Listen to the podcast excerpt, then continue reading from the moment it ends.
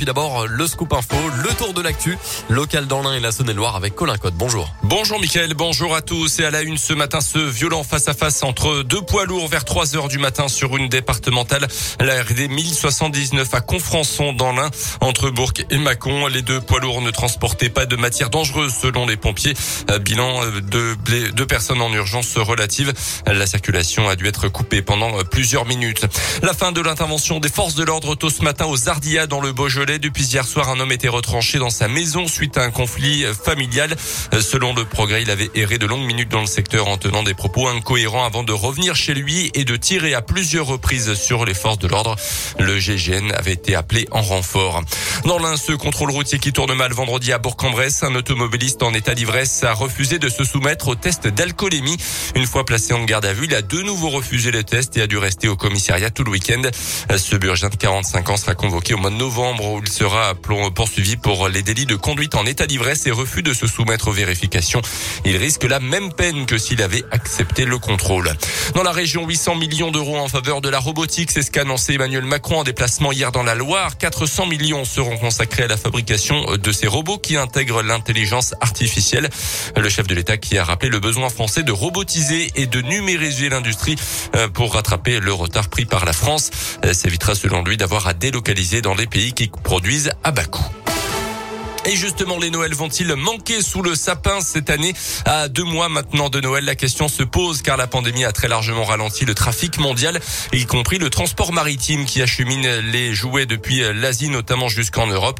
Le directeur de l'enseigne King Jouet, qui possède une trentaine de magasins dans la région, se veut tout de même rassurant. Pas de pénurie en vue, seulement des retards d'approvisionnement et forcément quelques ruptures de stock, explique Philippe Guédon.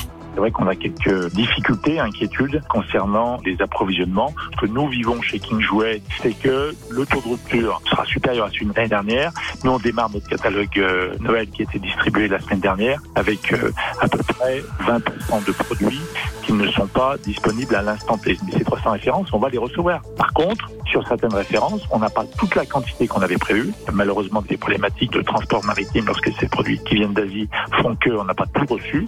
Donc, on risque de se retrouver le 5 décembre, le 10 décembre, avec un peu plus de rupture qu'habituellement. Un phénomène qui va surtout toucher les jouets avec de l'électronique à cause du manque de matières premières. Pour ce qui est des prix, pas de flambée prévue, mais une hausse de 3% en moyenne. Plus d'informations euh, sur radioscoop.com.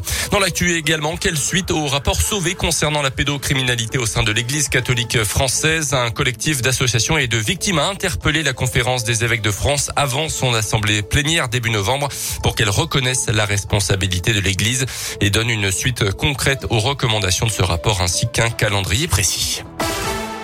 Les sports avec euh, du foot et un match de national de haut tableau ce soir. Le FBBP euh, deuxième reçoit Concarneau troisième. Un match donc euh, que les hommes d'Alain Pochat ont pour but de ne pas perdre, qui sont toujours invaincus en championnat.